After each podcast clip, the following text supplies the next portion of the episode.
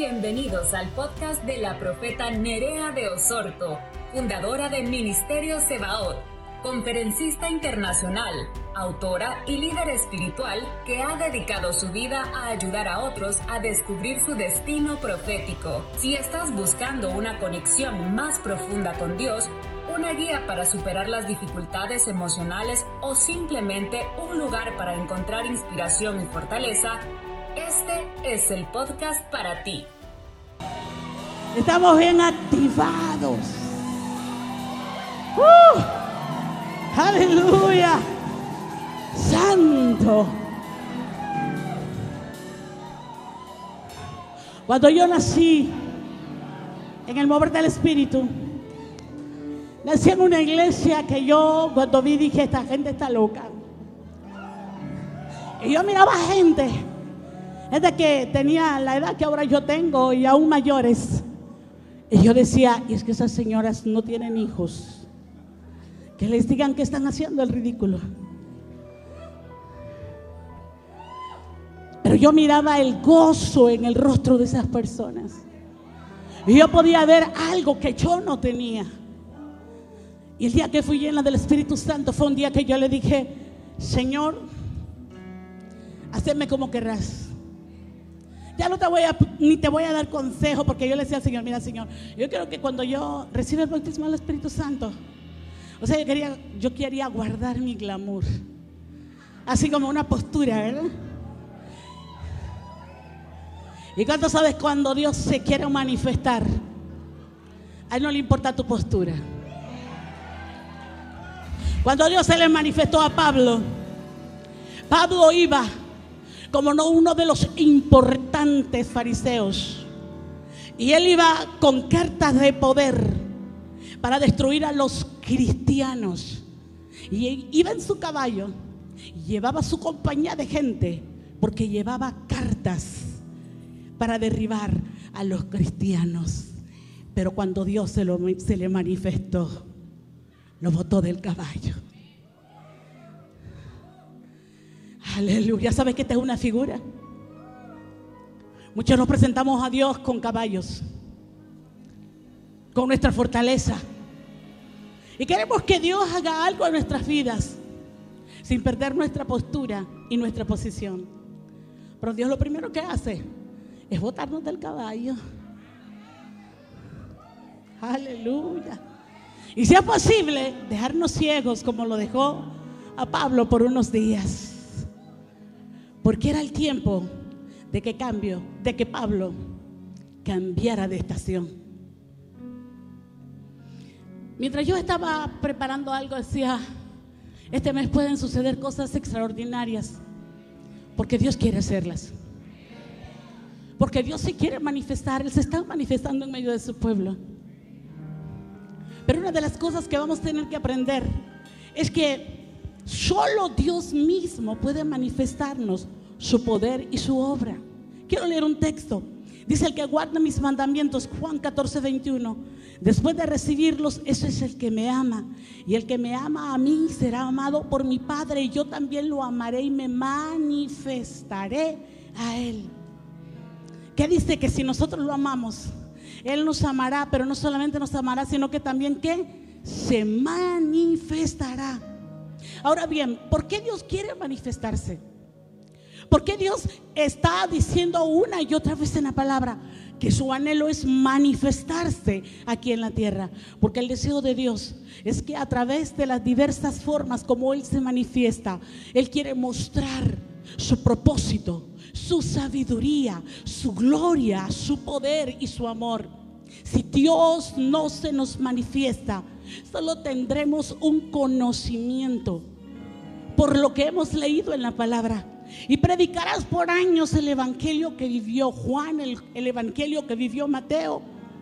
Y ese es nuestro fundamento para poder saber y conocer que Cristo es nuestro redentor. Pero yo también tengo que hablar del evangelio que yo he vivido. Yo estoy parada aquí porque un día Dios se manifestó en mi vida. Y no solamente una vez.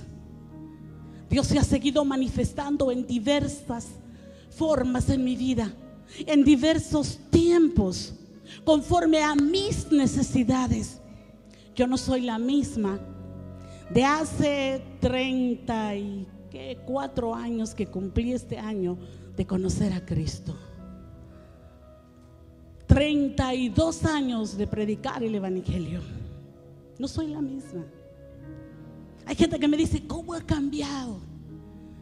No, yo no he cambiado. Es que su manifestación me ha llevado de gloria en gloria.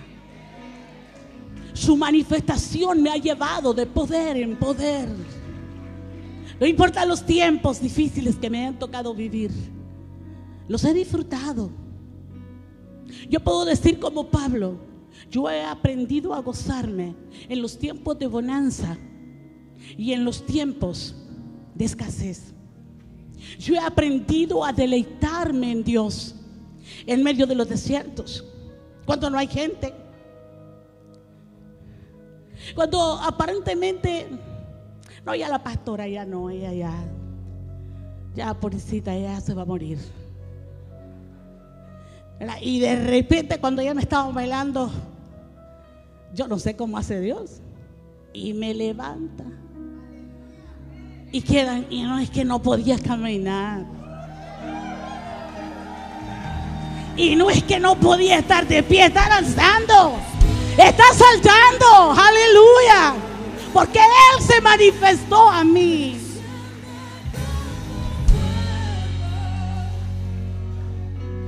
Podría testificar esta noche. Y en cada testimonio sé que alguien sería sanado. Dos cosas Dios quiere hacer esta noche muy fuertes. Tres cosas llenarte del Espíritu Santo, bautizarte si no eres bautizado, traer sanidad y liberación. Dios me hizo recordar este día mis primeras predicaciones. Los endemoniados me seguían donde yo andaba. Estaba en Tegucigalpa y sabían que el siguiente fin de semana iba a estar en Choluteca. Allá llegaban. Sabía que yo iba a estar en Nacaome. Allá llegaban. Y sabe que al principio decía, pero ¿por qué tienen que venir hasta aquí? Yo decía, pero ¿por qué me siguen? La necesidad de ser libertados. Me daba miedo, sí me daba miedo. Pero con todo y miedo, les predicaba y oraba por ellos. Y vi liberaciones increíbles. La pastora Ángela de Valle de Ángeles, ¿cuántos la conocen? ¿Sabe que la pastora Ángela un día me contó su testimonio y yo no recordaba? Hace como 20 años. Yo fui a predicar a vigilia, me, me invitaban a predicar, casi todos los eventos yo ahí estaba. Y era una vigilia. Ya había terminado todo y de repente me ponen a una mujer a orar. Yo no recordaba, o sea, evidentemente yo no sabía de quién era, obviamente. Y ella me recuerda que esa persona que llore era ella. Y ella estaba tomada por un espíritu de locura. Ella era comerciante y su locura la llevó a regalarlo todo y ella andaba en las calles y era una confusión, una cosa terrible. Y sabiendo esta persona que dirigía este grupo, que yo iba a estar ahí, le dijo, usted tiene que estar en esa vigilia. Porque a él le daba pesar que ella era una tremenda ofrendadora, pero estaba cautiva. Y ella cuenta que esa noche fue libre del espíritu de locura. Hoy es pastora de la iglesia allá en Valle de Ángeles. Una mujer de fuego, una mujer de poder. Y se ríe porque le digo, andamos como Pablo o Silas o Silvano, como se le llama también en la palabra. Así andamos, mi compañera en los últimos tiempos y en los últimos años. Y ha estado conmigo en los momentos más difíciles, como también en los momentos de gloria. Y yo puedo dar fe de la, de la gloria que ella carga, porque un día Dios la libertó.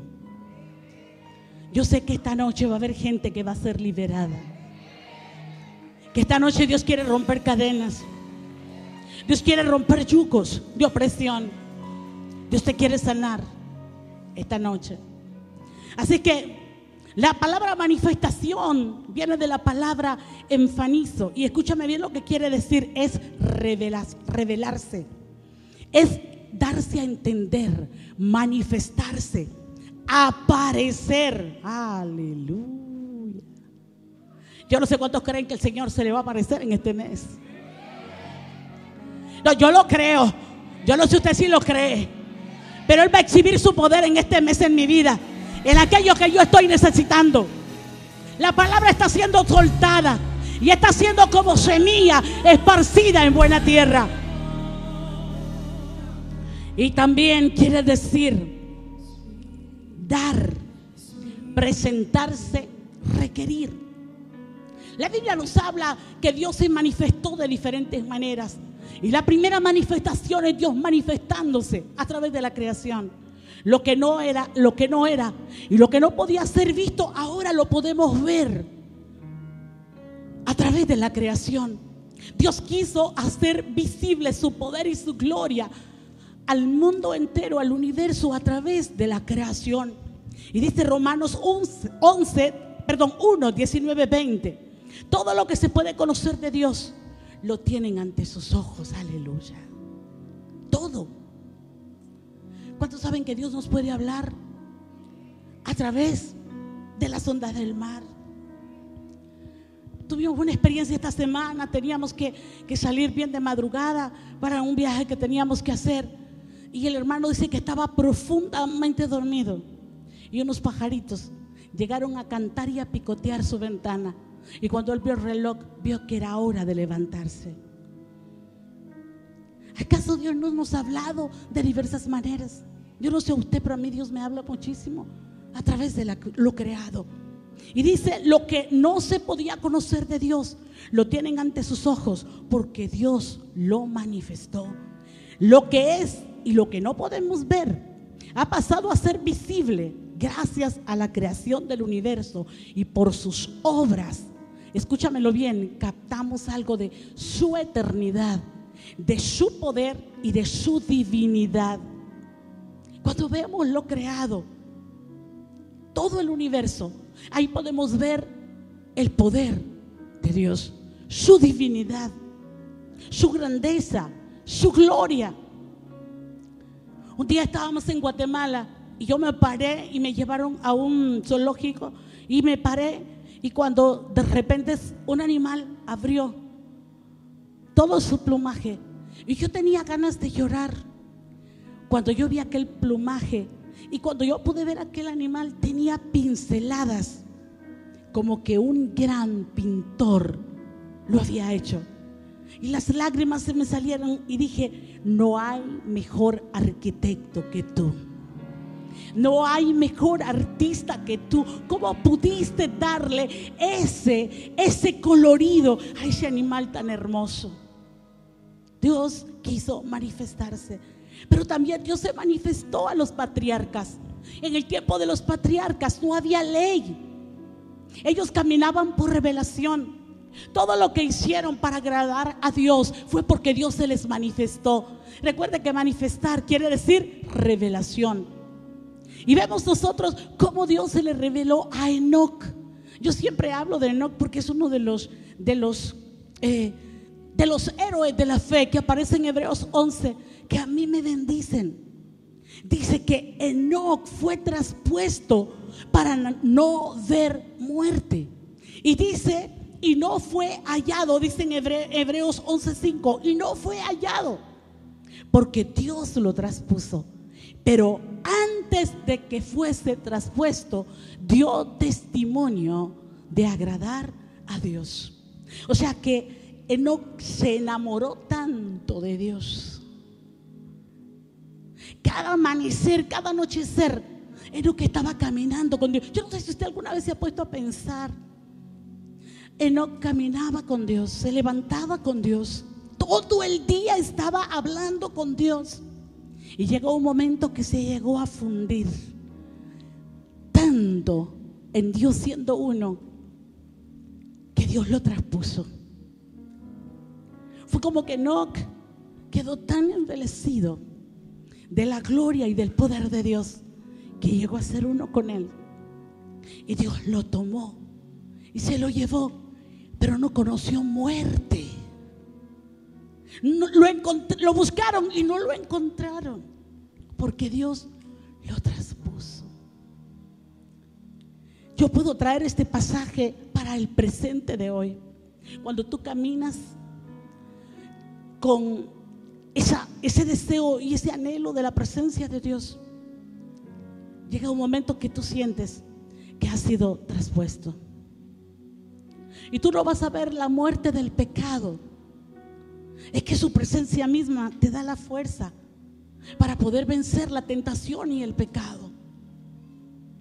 Y la gente te va a buscar en los lugares donde solías frecuentar, los lugares de pecado, y no te van a encontrar porque fuiste traspuesto por Él, dando testimonio que has agradado a Dios dando testimonio que eres olor fragante delante de Dios. Yo no sé cuántos quieren tener esa manifestación que tuvo Noé en su vida. Aleluya.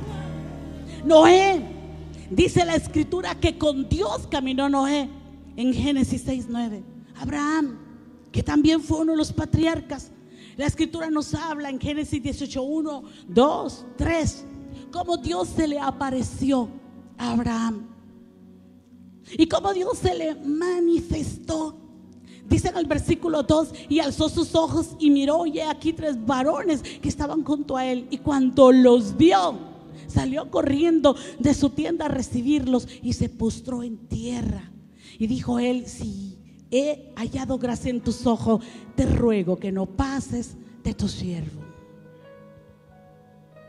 ¿Qué conocemos de este hombre?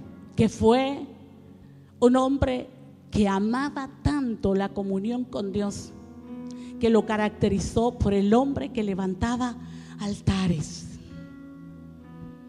Aleluya. Tú puedes tener un gran talento, pero de tener un gran talento a ser un adorador, hay mucho, mucho tramo. El adorador es aquel que, que está apasionado por Dios. Un adorador canta aunque no tenga la mejor voz. Un adorador canta a voz en cuello aunque los demás le digan, cállate. No tienes, mira, no tienes buena voz. Estás, estás perdiéndonos en el canto. ¿Y qué me importa? Yo estoy adorando a Dios. Seguro que Dios no se detiene a ver el talento que yo tengo. Lo que Él está viendo es mi corazón. Él está viendo un corazón que está desesperado y que está apasionado, que tiene hambre, que tiene sed por su presencia. Aleluya.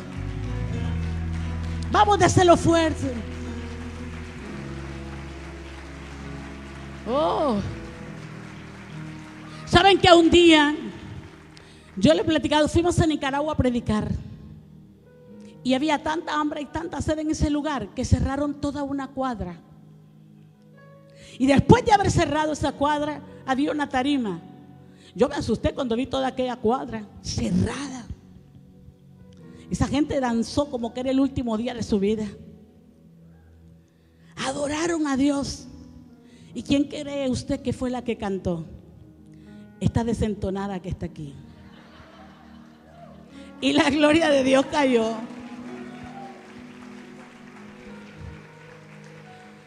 Y el hermano que había ido con nosotros y que era un gran músico, me dijo, él me dice, Nere, como, porque es amigo nuestro desde que estamos en el colegio, y me dice, Nere, tenés buena voz, solo necesitas unas cuantas clasecitas. Y le dije, no, mijo, esa fue la unción, yo no me pierdo. Yo conozco cuáles son los dones que Dios me ha dado. Pero la unción provocó que algo pasara en ese lugar. Había un pueblo sencillo de corazón Dios está buscando eso aquí en la tierra. Gente que tenga una pasión desesperada. A veces estamos desesperados porque Dios haga el milagro en nuestras vidas. Pero vamos a hablar más adelante de eso. De darnos cuenta que para Dios el tocar hoy tu cuerpo que está enfermo no es nada. Para Dios hoy llenar los bolsillos que llegaron vacíos no es nada. Pero Dios lo que quiere encontrar en ti es un corazón apasionado por Él. Un corazón desesperado por su presencia. Y todo lo demás te va a venir por añadidura. Todo lo demás te va a alcanzar en el camino. todo lo demás, porque vas a ser alcanzado por el shalom de Dios, su prosperidad que tiene que ver con salud, con bienestar, con riquezas. Todo, todo, todo lo que tiene que ver con tu vida es prosperado. Pero también, tercera manifestación es la manifestación que Dios hizo al pueblo de Israel. Veamos lo que dice primera de Samuel 2:27. Y vino un varón de Dios a Elí y le dijo, así dijo Jehová, no me manifesté yo. Este fue un mensaje del apóstol Nerea de Osorto. Sabemos que ha desafiado tu vida y te animamos a ponerlo en práctica. Síguenos en las redes sociales como Nerea de Osorto. Nos puedes encontrar también a través de Spotify, Apple Podcast y Google Podcast.